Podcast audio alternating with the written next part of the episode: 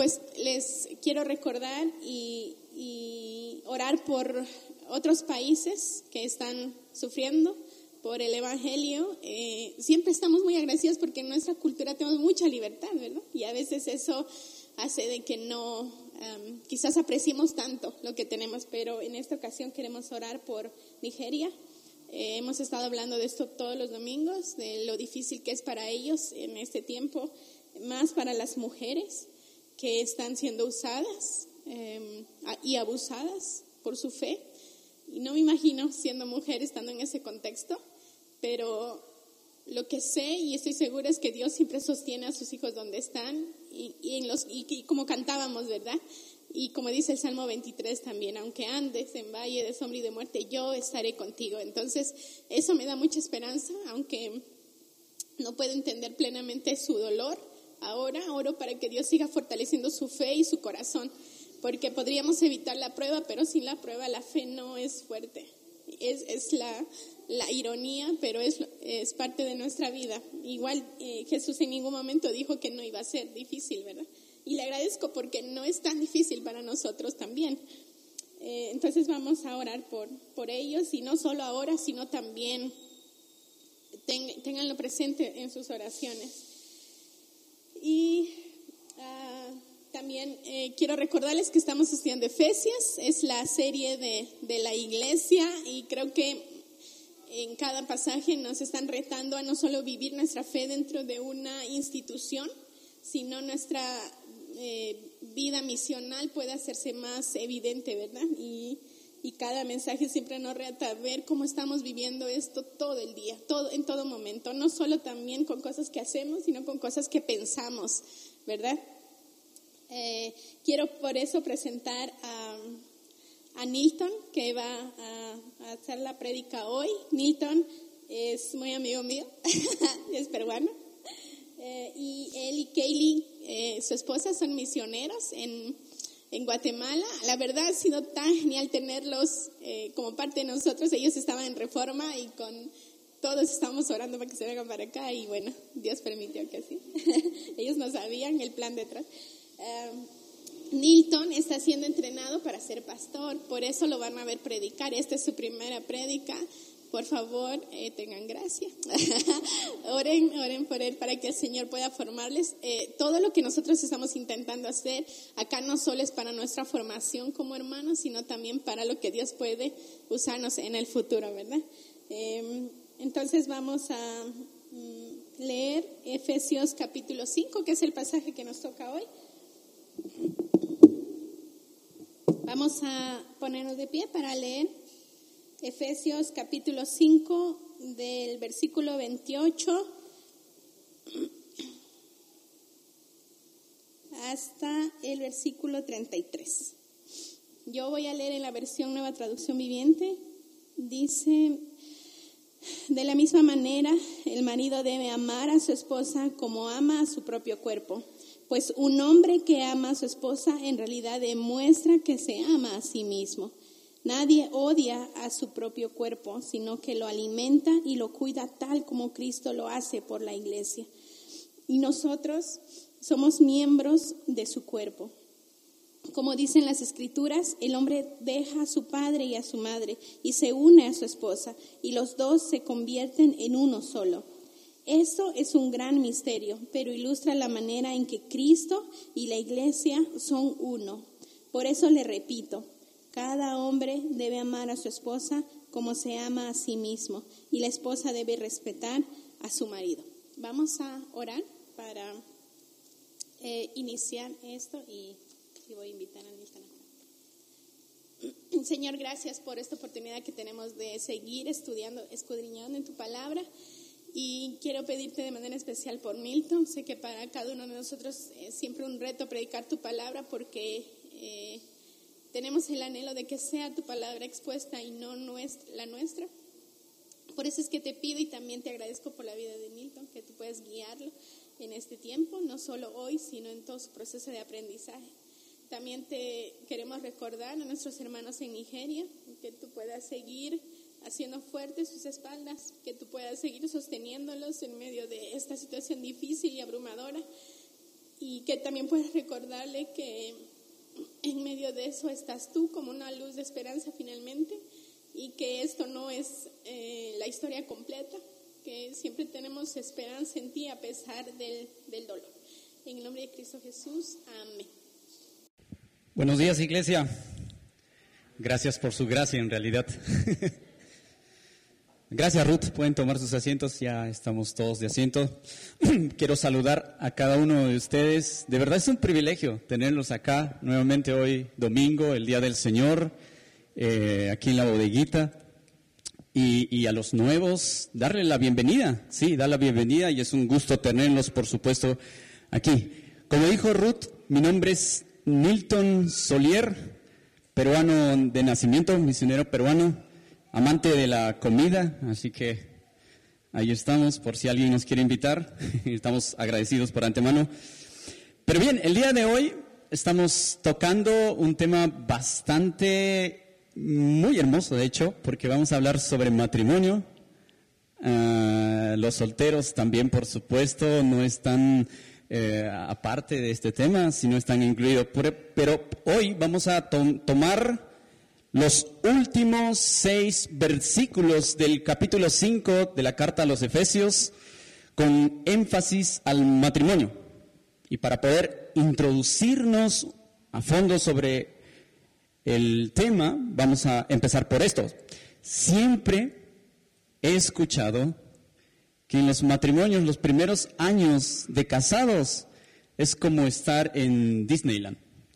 Es, es como estar en Semur Champey o en un lugar donde tú quieras estar apaciguante, feliz, cómodo. Es así. Pero conforme avanzando o va pasando los años, el matrimonio se convierte en una zona de guerra. Empezando quién va a disparar primero para así responder con un. Con un contraataque. Algunos les llega la Guerra Fría rápidamente. Y esto después de haber firmado un tratado. Es, es ese tipo de tratado donde hacen ambos de amor mutuo. Y refiero, y me refiero al pacto en sí, pero los esposos que están aquí seguro recuerdan esto. Prometo amarte en las buenas y en las malas en la salud y en la enfermedad, en la riqueza y en la pobreza todos los días de mi vida. ¿Recuerdan? ¿Recuerdan los esposos que estamos acá? Yo lo recuerdo. Aunque cuando hicimos este pacto, Dios nos está llamando y nos continúa llamando en realidad a que amemos a nuestros petalitos de rosa, como lo digo a mi esposita. Y, por supuesto, las esposas a sus esposos. Aunque estos últimos seis versículos está dirigido a hombres casados, por supuesto que también está dirigido a esposo, al esposo y a la esposa. Y si pensamos nuevamente que los solteros no entran a este llamado, permítame decirle que es importante de cuál es ese, ese, es ese llamado. Y no me refiero que debes casarte de una vez, más bien tenemos que, o los solteros deben descansar en el Señor. Pero en medio de todo esto hay un llamado, hay un llamado y nos vamos a preguntar, ¿el llamado a qué? Y la respuesta es que Pablo en, los, en el versículo 28 empieza con un llamado a amar a nuestras propias esposas, amar a nuestro matrimonio. Y esto realmente requiere una responsabilidad enorme. En ese sentido, esta mañana nos vamos a concentrar en los capítulos, en el capítulo 5 de la carta a los Efesios, de los versículos 28 al 33 donde aprenderemos que somos llamados a amar en el amor sacrificial y a la imagen de Cristo. Veamos el primero. Somos llamados a amar en nuestro matrimonio con amor sacrificial. Observe los versículos 28 al 30. De la misma manera, el marido debe amar a su esposa como ama a su propio cuerpo. Pues un hombre que no ama a su esposa en realidad demuestra que se ama a sí mismo. Nadie odia su cuerpo, su propio cuerpo, sino que lo alimenta y lo cuida tal como Cristo lo hace por su iglesia. Y nosotros somos miembros de su cuerpo. Si Pablo nos está retando de esta manera, es porque algo no está marchando muy bien en nuestro matrimonio. Y para, saberlo no necesitamos en realidad un estudio exhaustivo de lo que sucede en nuestro matrimonio, simplemente es necesario ver el estado de nuestro matrimonio actual. Y te darás cuenta, y me daré cuenta, y nos daremos cuenta que realmente necesitamos ayuda.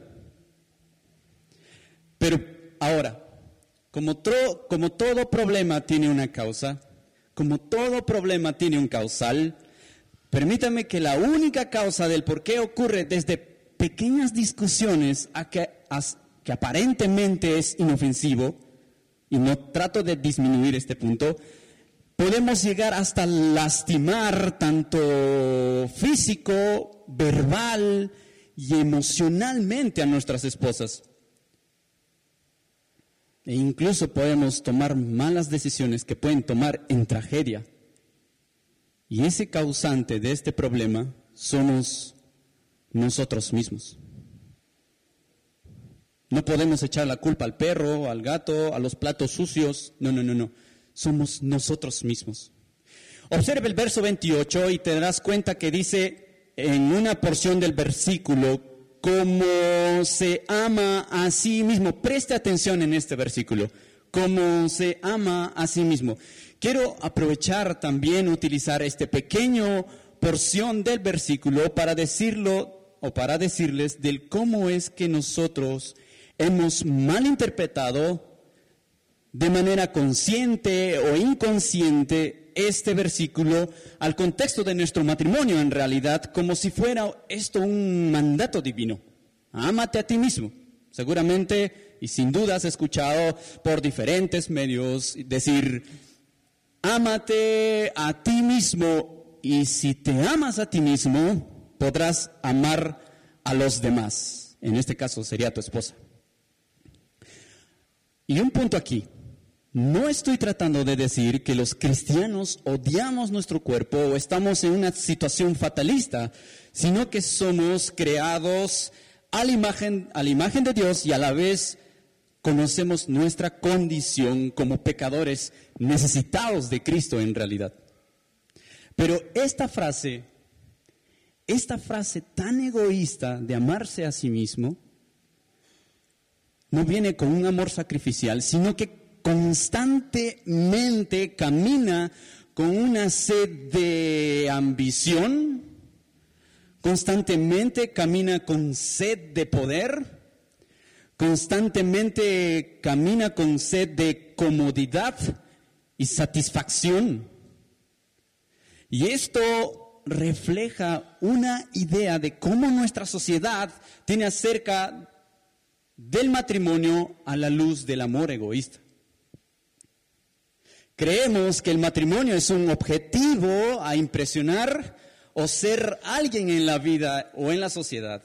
Normalmente este punto, los jóvenes solteros asumen que el matrimonio es un objetivo principal y si no se casan, se sienten incompletos e incluso toman decisiones apresurados.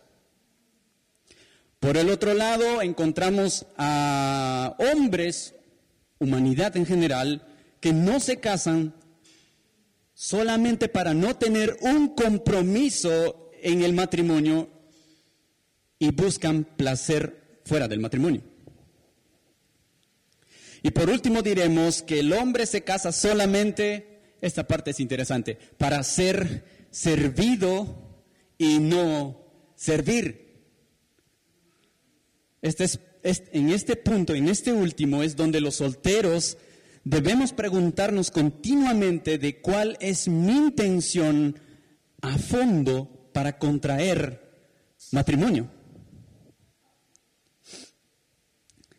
Y este último, cuando el hombre busca ser servido y no servir, es cuando nuestra naturaleza pecaminosa salta nuestro amor egoísta, nuestra falsa interpretación de amarse a uno mismo, rebrota y abre el sentido de ser condicionales. ¿Cómo es eso, Nilton? Ustedes, los esposos, quienes hemos prometido el día del pacto de amar a nuestras esposas, hemos prometido amarlo, pero también, aunque no lo hemos dicho, inconsciente o conscientemente dijimos, prometo amarte si continúas tratándome bien de manera que me haga sentir conmigo mismo bien. Por otra parte decimos, prometo si respetas mi tiempo y mi espacio. Por otro lado decimos, prometo amarte si no te enfermas. Por el otro lado decimos, prometo amarte si haces lo que yo te digo. Por el otro lado también encontramos, prometo amarte si estás a mi altura intelectual. Prometo amarte, y debo decir conscientemente que esto me pasó, inconscientemente, prometo amarte si cocinas rico. Como peruanos somos amantes a la comida y apreciamos la perfección de la comida, pero esto no, pero el amor egoísta es tan condicionante que hasta eso quiere ser satisfecho en nuestros corazones. Y así la lista es larguísima, muy largo. Y esto es preocupante, ya que es, ya que es, un, eh, ya que es como una llamada, es una llamada de atención de parte de Cristo, quien es cabeza y esposo perfecto para su iglesia. Si pensamos en esto, hemos lastimado a nuestras esposas. Hemos lastimado nuestro propio cuerpo.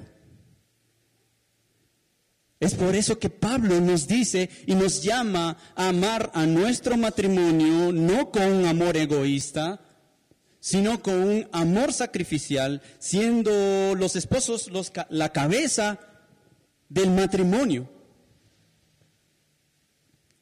Así un segundo mencioné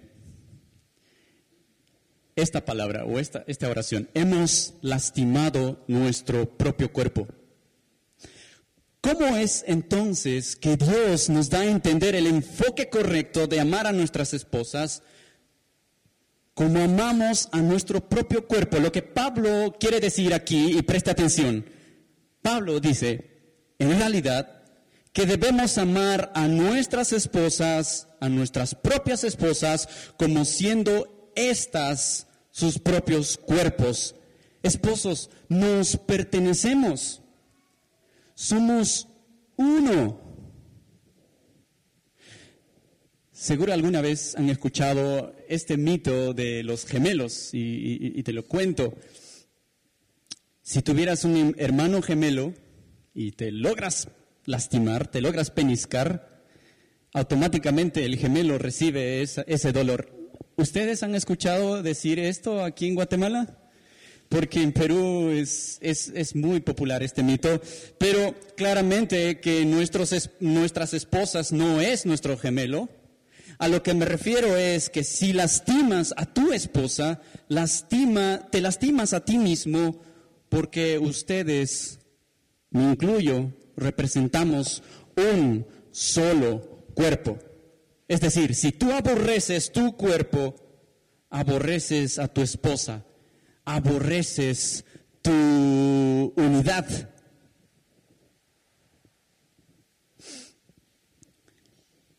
Toda esta idea, hasta ahora, hasta este punto de lo que estamos tratando, llevará a solo una imagen, hasta este momento que nosotros somos incapaces de amar a nuestras esposas.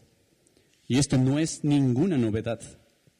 Hace poco revisé de una revista famosa de Guatemala que en el año 2021 hubo 5.000 divorcios y, perdón, es 2020 y para el 2021 se duplicó a 10.000 divorcios.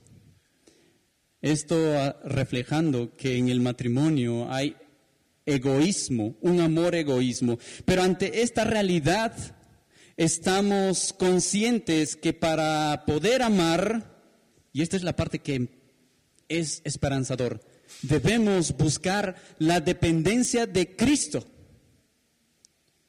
Por esa razón es que Pablo nos está llamando que debemos amar a nuestras esposas como si éstas fueran nuestro cuerpo, como Cristo dio su vida por su iglesia, derramando su sangre en la cruz. Pero, pero todavía la esperanza sigue, es, es maravilloso lo que sigue, presta atención. Él conoce y sabe perfectamente que no es, acerca de nuestra condición que no sabemos amar, que, que somos eh, lentos para amar, esto es hermoso. Él no nos deja a la interperie. Más bien, Él nos capacita a través de su Espíritu Santo y a través de su comunidad.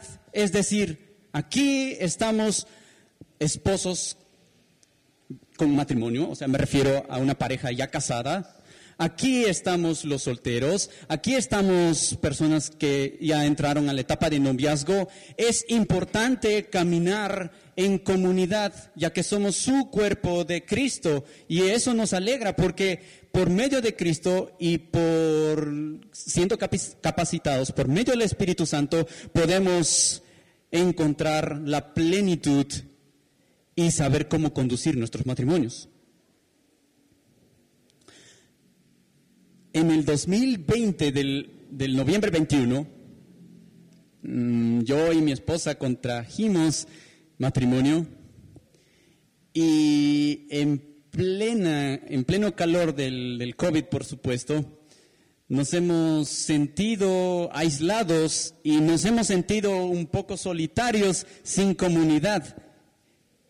Y por esas diversas circunstancias que pudieron haber, eh, a partir de no tener comunidad, no pudimos acceder a una comunidad y, fue, y fuimos conscientes de que no es bueno que el matrimonio crezca aislado. De la misma manera la soltería, creemos que la soltería es una etapa donde estamos viviendo happymente, le decimos en Perú, felizmente, no, necesitamos esa comunidad, aún los solteros, aún en el noviazgo, nos necesitamos cada uno para poder caminar o entrar en el matrimonio que refleje la gloria de, Dios. Ahora, hemos hablado un poco de amor, de, hecho mucho de amor sacrificial. Eh, ¿En qué comprende esto eh, del amor sacrificial? ¿Qué significa amor sacrificial? Obviamente no es aborrecer, obviamente no es odiar, más bien es procurar el bienestar en el matrimonio y esto significará alimentar y cuidar. Esto es hermoso en realidad. Porque no solamente nos está diciendo, alimenten, esposos, alimenten a sus esposas como si deberíamos abastecer todos los días comida. Es parte, pero no es el único. En realidad está hablando más al fondo. Tampoco está hablando de vestimenta. Cubrir nuestro cuerpo es una necesidad importante, pero va más allá, sino que se está, o trata de decir que alimentar y cuidar tiene que ser un acto generoso, esmerado, constante, comprensivo para el cuidado de sus propios cuerpos.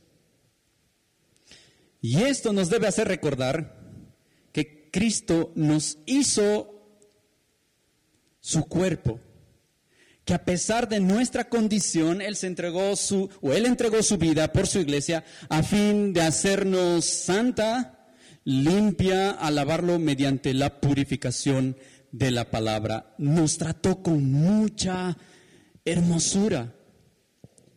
nos cuidó, nos alimentó. Esto es hermoso. ¿Cómo se vería de manera práctica todo esto? Muy bien, entiendo esto, mm, entiendo la perspectiva de amor sacrificial, pero ¿de qué manera práctica se ve reflejado cuando el esposo procura el bienestar de su esposa? Una de ellas, y es la más importante, es cuando el esposo pone a su esposa en primer lugar antes que a los hijos. Esto ya es interesante. Antes que a los hijos. Y no solo eso, antes que a los padres, a los hermanos, al trabajo, a la televisión, ya se viene el mundial, esposos, ahí. Los pasatiempos, incluso las mascotas. Yo recuerdo que mi esposa y yo nos cayó la Guerra Fría cuando tuvimos a nuestro primer perrito que se llama Rubí. Ahí sí nos vino la primera Guerra Fría en realidad. Y, no trato de decir que no tengan mascotas, tengan mascotas, ámenlo en realidad, pero entiendan su prioridad, su esposo. y de igual manera sucede con los hijos también, porque cuando un matrimonio ya tiene hijos, nuestra atención se dirige a nuestros hijos y abandonamos el bienestar del esposo. Y ojo, no estoy diciendo que los hijos no importan. Es hermoso tener hijos. Pero recuerden que la relación entre el esposo y la esposa es uno, es un cuerpo.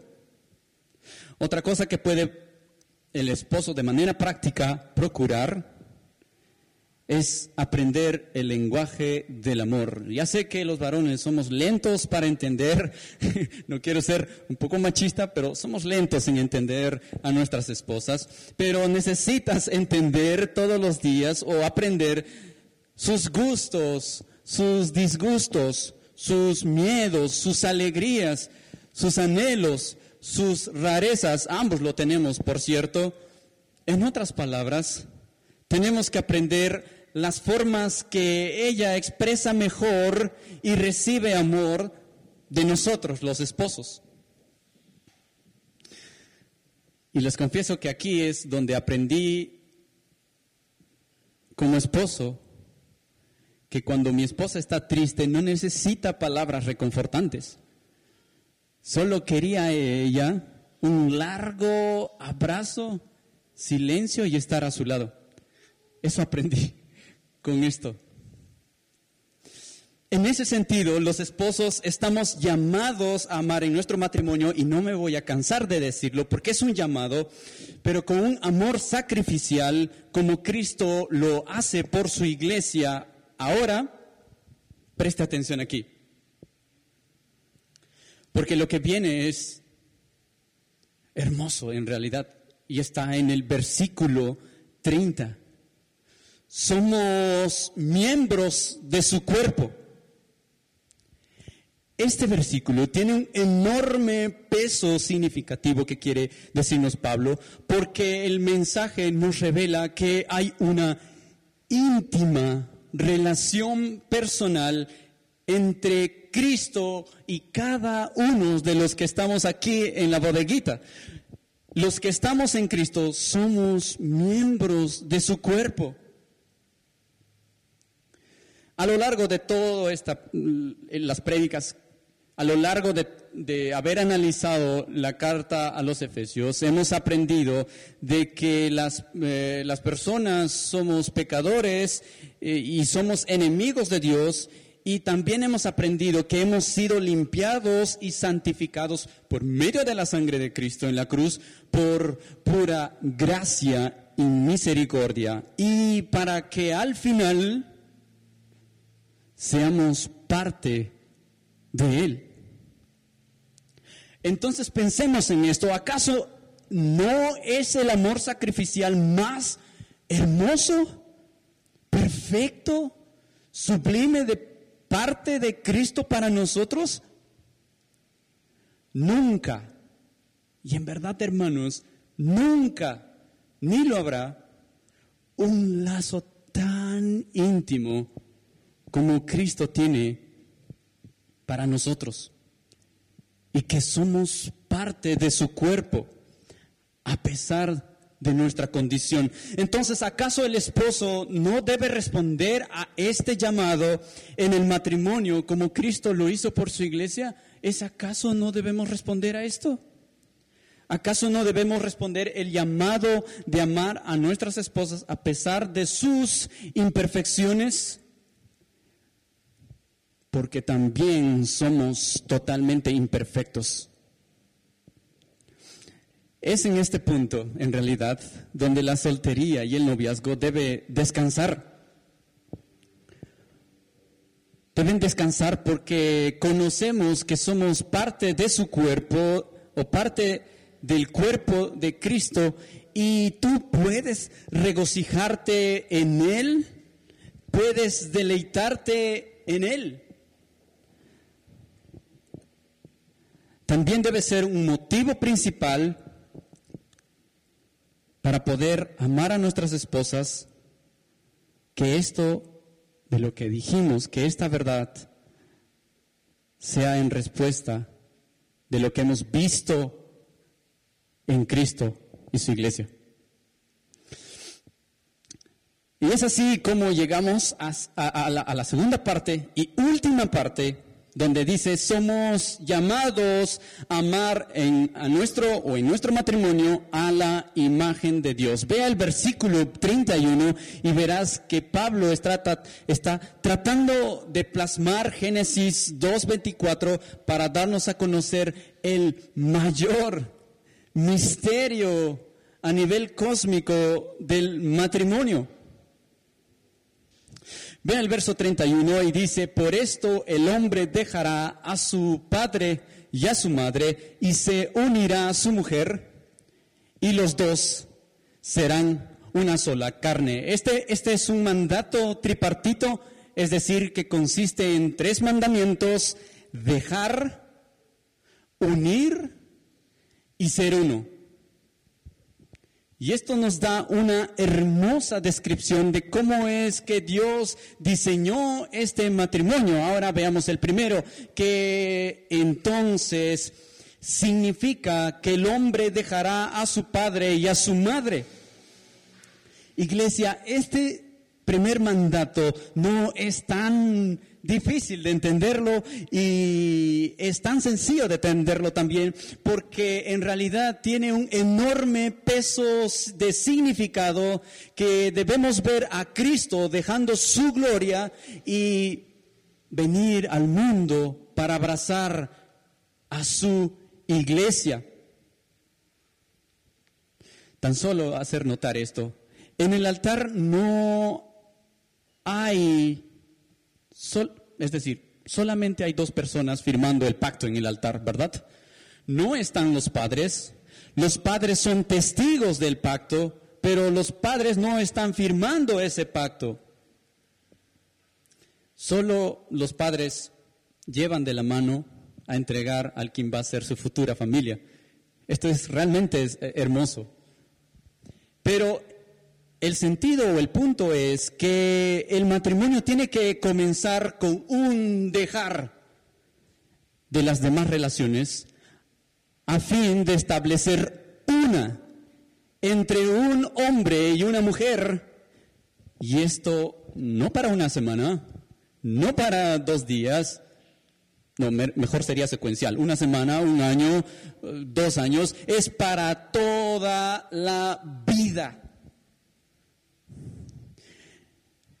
En la cultura latina es común que los padres aún no hayan cortado el cordón umbilical de sus hijos y Guatemala no es la excepción porque hay matrimonios que dependen de sus padres. Ahora, quiero aclarar bastante este punto porque posiblemente puede existir un matrimonio en plena urgencia necesitando apoyo económico. Eso está bien también a los solteros que aún están viviendo junto a su familia, eso está bien siempre y cuando sea de una manera sana. Por eso es importante enfatizar que debemos dejar nuestra familia, al papá o a la mamá, de manera sana.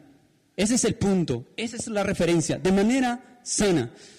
Porque obviamente hay un vínculo existente entre los padres y los hijos, es muy estrecha, sí. Pero el principio dado por Dios es implica dejarlo en realidad. Y no estoy diciendo por nada del mundo también que debemos eliminar todo rastro alguna de relación con nuestros padres. Porque las escrituras nos enseña claramente que debemos, que el adulto debe honrar al su a su papá, a su mamá, a sus suegras y a sus suegros. Se podría sacar muchos chistes de suegros y suegras en realidad, pero honrarlos es importante. Tal, bien, tal vez alguien se está preguntando, entonces, ¿debo separarme millas o kilómetros posibles de mis padres o de mis suegros? ¿Debo ignorar sus opiniones? ¿Debo ignorar sus consejos? ¿Cerrar toda comunicación hasta rechazar sus invitaciones en la casa? No, ciertamente Dios no se está refiriendo a eso. Lo que trata de decir es que cortemos el cordón umbilical, ya sea económico, cordón emocional y todo tipo de cordones que impiden, que impiden dedicarnos completamente el bienestar del marido y la mujer. Y esto es una de las razones por las cuales el matrimonio no funciona bien, porque no hemos sido capaces de dejar de, una manera sana a sus padres. Lo que sigue todavía es más inesperado porque solemos pensar que lo único que debemos dejar es a los padres, de manera sana, por supuesto. Permítame decirles que hay un sinfín de vínculos que no solo es necesario dejar, sino abandonar, porque estos vínculos son destructivos de lo que Dios dio por ordenanza, nuestra unidad y de ser una, una sola carne. El trabajo es bueno, eso de por sí es bueno, pero cuando el vínculo que hay, o, es decir, priorizas tu trabajo, sobrepasa, sobrepasa incluso a la de tu esposa, esto debe cortar. Debes cortar este tipo de cordón. Y no estoy diciendo que el trabajo sea malo, es importante aclarar estas cosas. El trabajo en sí es muy bueno, pero si todo está colocado en una perspectiva correcta, eso está bien. Lo que sigue también es otro vínculo que realmente afecta. Es necesario destruir antes que destruya tu matrimonio. La pornografía. Los varones estamos propensos a este vínculo que se entromete mucho en nuestro matrimonio el cual debe ser erradicado urgentemente porque esto romperá tu unidad. ¿Qué llamado tan difícil es esto? Un esposo se puede desesperar, la esposa también, los, los solteros, todos nos podemos desesperar, pero lo que viene más adelante va a ser hermoso porque lo que hacemos no importa sino tener sino es tener la identidad de Cristo y hacemos en respuesta de lo que Él ha hecho. Permítame citar a un autor canadiense, Mike Mason, en su libro El misterio del matrimonio. Un matrimonio no es la unión de dos mundos, sino el abandono de dos mundos a fin de que un nuevo mundo pueda ser formado. Es necesario dejar mis hermanos, para empezar algo nuevo. Seguidamente Dios menciona el siguiente mandato, unirse. Por esto el hombre dejará a su padre y a su madre y se unirá a su mujer. Si en el primer mandato tripartito ha sido de dejar, ahora el matrimonio nos va a exigir que haya una unión inseparable del esposo y la esposa para toda la vida, para a fin de hacernos una sola carne. A menudo lo estamos diciendo constantemente para ser una sola carne, porque en verdad somos una sola carne. Y esto significa que el hombre se dedicará completamente a su esposa y que la mujer va a dedicar completamente a su esposo. Y también esta frase hemos escuchado mucho en la televisión, en las novelas, en mi caso en las novelas, mucho, lo que Dios unió, que no le separe el hombre. No recuerdo si en la boda cristiana aparece esto, pero, pero sí he escuchado muchas veces lo que Dios unió, no le separe el hombre. El hombre es tan pecador inventó incluso este, esta palabra que voy a decir, el divorcio con el objetivo de romper esta unidad de lo que se supone que el esposo es la cabeza y la esposa es su cuerpo. Esta unidad ha sido rota a causa del hombre en realidad. Pero claramente que Dios nos está llamando a que seamos uno. Y esto significa, incluso para ser entendido mejor, pegarnos, adherirnos Así es nuestra condición de matrimonio.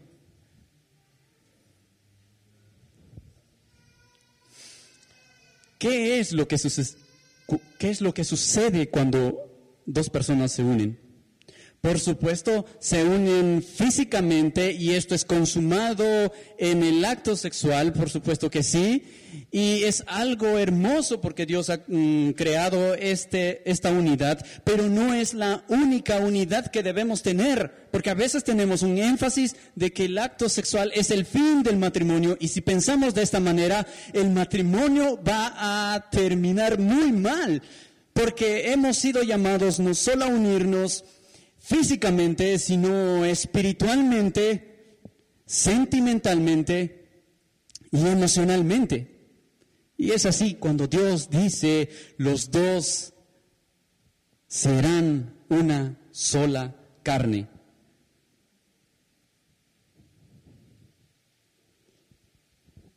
Este tipo de íntima relación que tenemos con, con nuestras esposas es la misma relación íntima que tiene Cristo con nosotros. Una relación profunda, tierna, pura, íntima, que está moldeado, como dijimos, a la relación que tiene Cristo y su iglesia. En ese sentido, hemos sido llamados a amar conforme a esta imagen, conforme a la imagen de Cristo que dejó su gloria a fin de unirse con nosotros, su iglesia. Y esto es la base donde debemos descansar. Debemos descansar en esta verdad y edificar de esa manera el matrimonio. En el versículo 32 dice, es un hermoso, es un misterio, en el verso 32, a lo que refiere que a esta parte, el hermoso misterio del cual pudimos verlo y entenderlo desde el momento cuando Cristo nos hizo su esposa. Este misterio no estaba oculto, no es que esté mm, permitido que sea revelado al hombre, sino que es y revelado a través de Cristo y su iglesia. Y esto es una buena noticia en realidad. Porque sabemos lo difícil que puede ser el matrimonio. Sin embargo, eso es lo que el amor egoísta nos quiere hacer pensar. Incluso debemos hacer mucho para mantener a flote nuestro matrimonio y eso es lo que quiere el amor egoísta, o eso es lo que el amor egoísta quiere que pensemos de nosotros. Pero recordemos que nuestra base ha sido Cristo y la relación existente entre Cristo y su iglesia, ese debe ser nuestro poder para que nuestra familia, nuestra relación de esposos y esposas puedan crecer en ella, recibir, ser alimentado de esa referencia. De esta manera vamos a concluir de que somos llamados a amar en, nuestra, en nuestro matrimonio con un propósito en particular de glorificar a Dios. Somos llamados amar en nuestro matrimonio para reflejar la relación que existe entre Cristo y su iglesia. Somos llamados a amar en nuestro matrimonio que refleje como un faro de luz resplandeciente de la gloria de Dios el perfecto diseño de Dios que es todo matrimonio.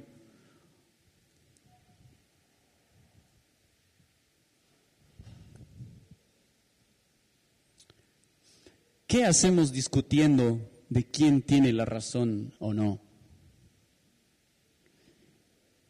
O averiguando quién fue el primero en disparar y para así, para así contraatacar rápidamente.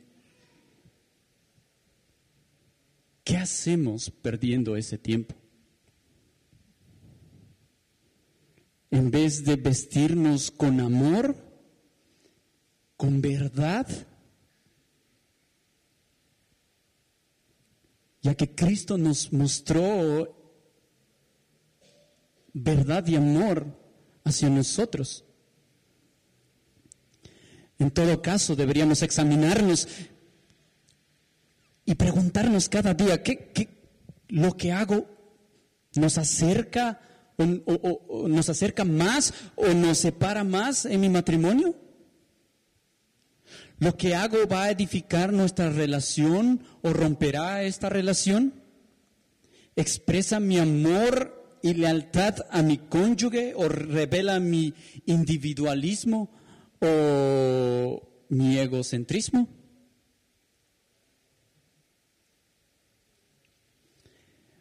Podemos preguntarnos esto todos los días, pero podemos hacer o recibir o ejercer más aún haciéndonos estas preguntas. Por ejemplo, o estas aplicaciones, perdón, porque no son preguntas, lo que viene son aplicaciones. Pregúntale a tu esposa de qué manera ella quiere verte crecer como esposo. Esto sí va a doler. A veces duele esto. Realmente duele. Tenemos que apagar ese egocentrismo está ardiendo como llama y la verdad no es fácil. Si dependemos de Cristo, esto es mejor. Pregúntale incluso si ella se comprometería a orar por ti cada día en la medida que buscas crecer en tu ministerio de ser esposo conforme a Cristo. Y como hemos dicho inicialmente, los solteros estamos llamados también a depender de Cristo. Y puedes regocijarte y puedes estar disfrutando por ser parte de nuestro Señor Jesucristo, quien mostró su amor sacrificial por ustedes, y orar de quién va a ser el futuro esposo en realidad Y si todavía nos falta, o, si, si alguien no cree en Cristo o no conoce a Cristo, sepa que hay un reconciliador, un salvador, quien es Cristo Jesús, intachable, quien dio su amor sacrificialmente a fin de ser parte de su cuerpo, le cuida incluso y nos hace santo santos a pesar de nuestros pecados y podemos depender de Él todos los días de nuestras vidas. Oremos.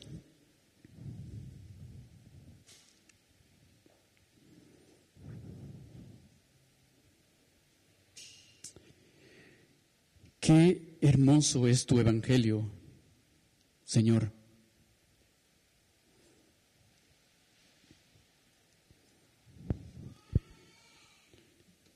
Qué hermoso es tu relación íntima que tienes tú con tu iglesia.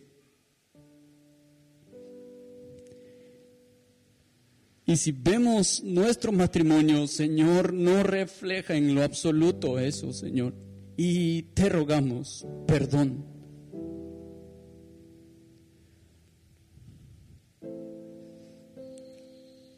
Estamos enfocándonos solamente quién dispara primero y así para contraatacar.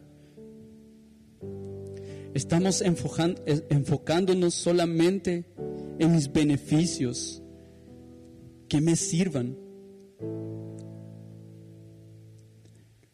Te rogamos, Señor, primeramente que, nuestro, que, que nos perdones y levantamos nuestro matrimonio ante ti, Señor, para que lo sigas santificando, Señor. El camino es duro, difícil,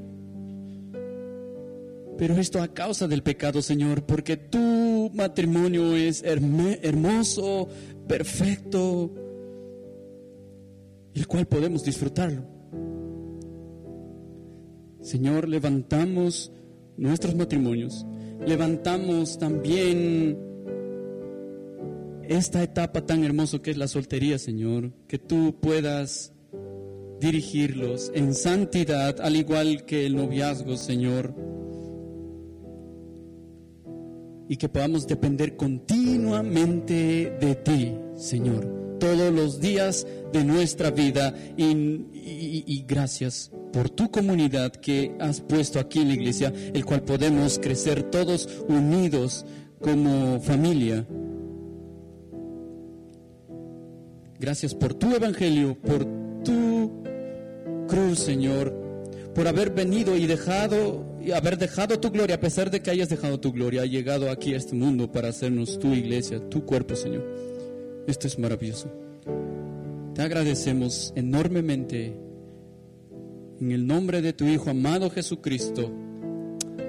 Jesús, amén. Amén. Les invito a ponerse de pie. Respondamos a este gran amor de nuestro Señor con nuestro, nuestro amor hacia Él, hacia él sabiendo que ah, nosotros solamente podemos amar porque Él nos amó primero.